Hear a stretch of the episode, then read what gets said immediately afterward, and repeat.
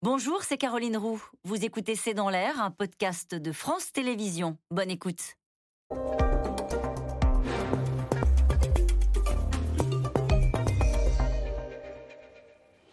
Bonsoir à toutes et à tous. C'est dans l'air l'invité. Je reçois aujourd'hui le président du Conseil constitutionnel. Bonsoir Laurent Fabius. Bonsoir. Merci d'avoir accepté cette invitation. Je rappelle, pour ceux qui l'auraient oublié, euh, que vous avez présidé la COP 21. On s'en souvient, nous sommes à la veille de la COP 27 et il y a peut-être des gens qui vous regardent ce soir et qui se disent, bon, qu'est-ce qu'il faut attendre d'une COP 27 Est-ce que c'est une COP de plus? Oui, ça c'est une COP de plus, mais la question est de savoir si ce sera une bonne COP. Bon, et c'est vrai que depuis le, succès de l'accord de Paris, que j'ai eu l'honneur de préparer, de présider, euh, chaque année, il y a une COP et les présidents des COP me consultent. On peut rappeler ce que c'est qu'une COP? Oui, une COP, c'est une conférence des partis qui rassemble tous les États du monde et euh, l'objet, euh, c'est de travailler contre le réchauffement climatique. Mm. Voilà. Bon. Donc, l'accord de base a été fait à Paris en 2015 et depuis, tout le monde se réfère à cet accord. Et donc, on me consulte, et cette fois-ci, le président de la COP 27, hmm. qui est un Égyptien, euh, Sameh Choukri, le, ministre des Affaires étrangères, m'a consulté comme l'avait fait son prédécesseur. Et vous lui avez dit urgence, il le sait, euh, qu'il y a urgence. Est-ce qu'il y a une tonalité particulière Je lui ai dit quatre choses, brièvement. Premièrement, bon, la COP de Paris, bravo, euh, c'est pas plus d'un degré cinq, vous savez, et la neutralité carbone en 2050. Le problème, c'est qu'on n'est pas dans les clous. Pas du tout. Et donc, le premier objectif de cette COP euh, égyptienne, c'est euh, à la fois augmenter l'ambition des différents pays et tenir les engagements. Ça, c'est un. Deux, centrale, la question des financements.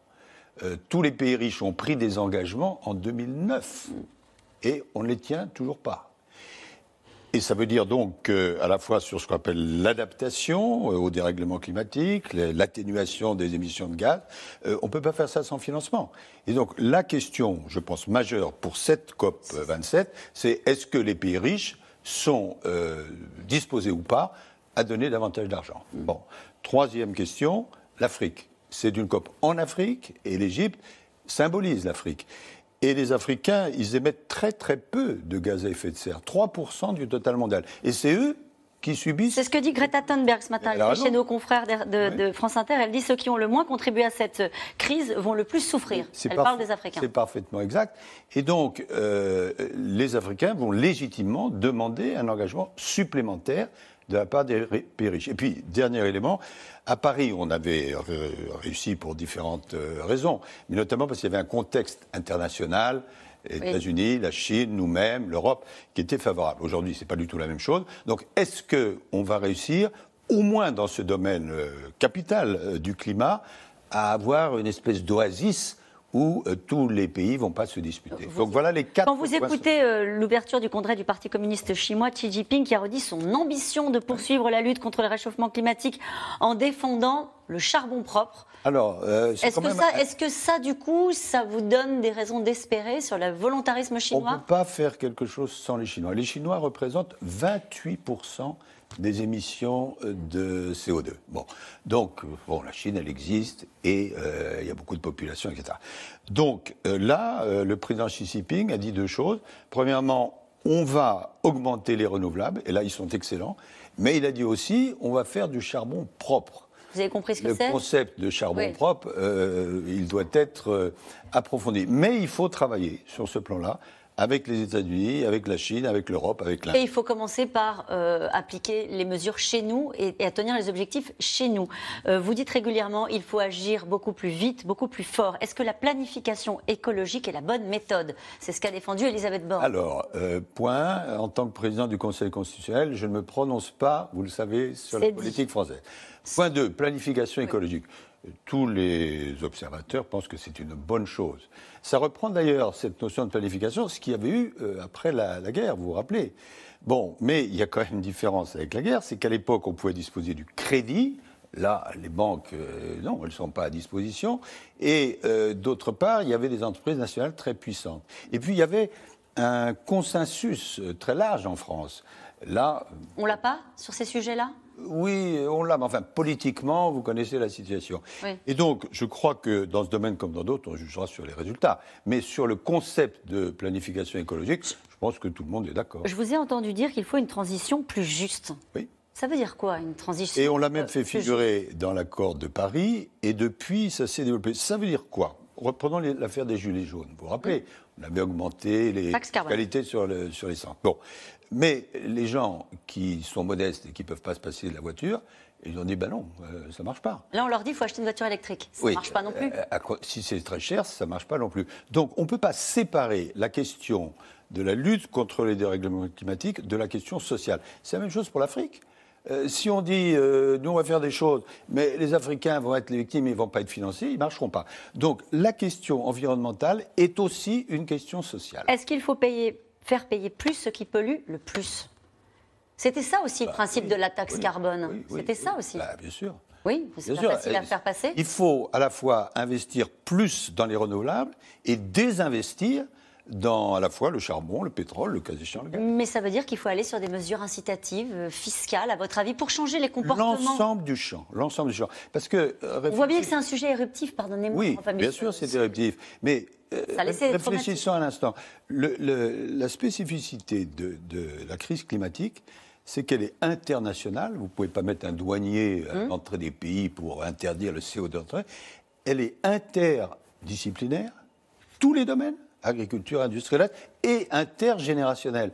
C'est-à-dire qu'il ne faut pas simplement euh, s'occuper de ce qui se passe aujourd'hui, mais de ce qui va se passer demain. Hum. Et, quand on euh, fait de la politique intérieure, je sais que vous n'avez pas le droit d'en faire, malgré tout, quand on fait de la politique intérieure... La tentation, c'est de s'occuper uniquement de l'immédiat.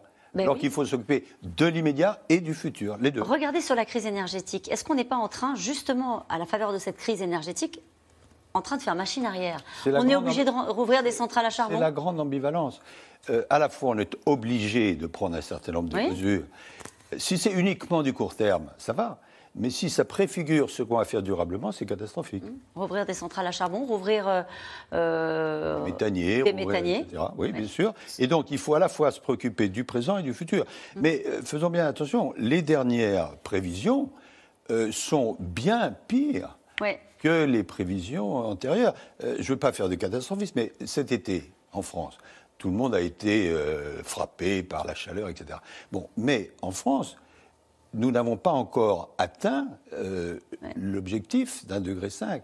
Donc voyez si, comme on le dit euh, dans les dernières études, euh, la progression est à 3 degrés 8, vous voyez ce que ça donne ben, Il fait par exemple 31, il a fait 31 dans le, dans le sud-ouest hier, donc on bat régulièrement des, records, des records de Oui, mais ça veut dire à terme plus d'eau, des famines, vrai. des, des inondations. Et ça veut dire les conditions de l'humanité euh, en, en, grande difficulté. J'ai aimé beaucoup une phrase que j'ai vue l'autre jour qui disait euh, le dérèglement climatique ne brûle pas seulement nos forêts, il brûle aussi nos manières traditionnelles de penser. Hmm. Et c'est pourquoi il faut être prêt à bouger. Mais les Françaises sont peut-être prêts à bouger. Euh, il faut faire en 8 ans, en 8 ans, ce qu'on n'a pas fait en 32 ans. Hmm. Donc c'est un choc, un choc industriel, un choc de consommation, un choc de production. Un choc de logement. Est-ce que, ce choc-là, à votre avis, les Français, euh, les plus fragiles, ou les Français dans leur ensemble, peuvent l'encaisser? C'est ça la question qui se pose collectivement. Et ça crée, pardonnez-moi, une incertitude, peut-être même une anxiété. Bien sûr, ce qu'on appelle l'éco-anxiété, mais c'est parfaitement juste ce que vous dites. C'est pourquoi il faut à la fois expliquer l'enjeu, qui est colossal, pas seulement pour après-demain, mais pour aujourd'hui. Et deuxièmement, accompagner socialement. Je le répète, il n'y a pas de politique efficace dans ce domaine sans solidarité. Et c'est vrai au plan national comme au plan international. Ça veut dire qu'il faut accepter de dire aux, Français... Bon, la vérité. Euh, c'est quoi la vérité?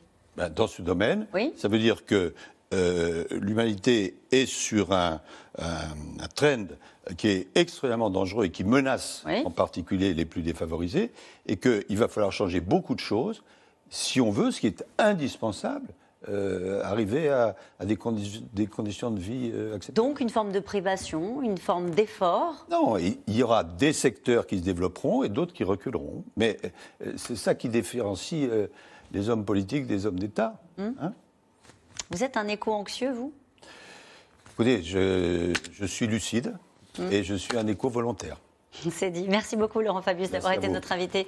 On se retrouve dans un instant avec euh, les experts de C'est dans l'air. Nous allons revenir sur des pénuries. Et oui, il y a eu des pénuries de carburant, mais il y a peut-être aussi à venir des pénuries dans l'alimentation. Et d'ailleurs, on va reboucler cette conversation parce que c'est aussi lié à des phénomènes de sécheresse dans certains pays. A tout de suite.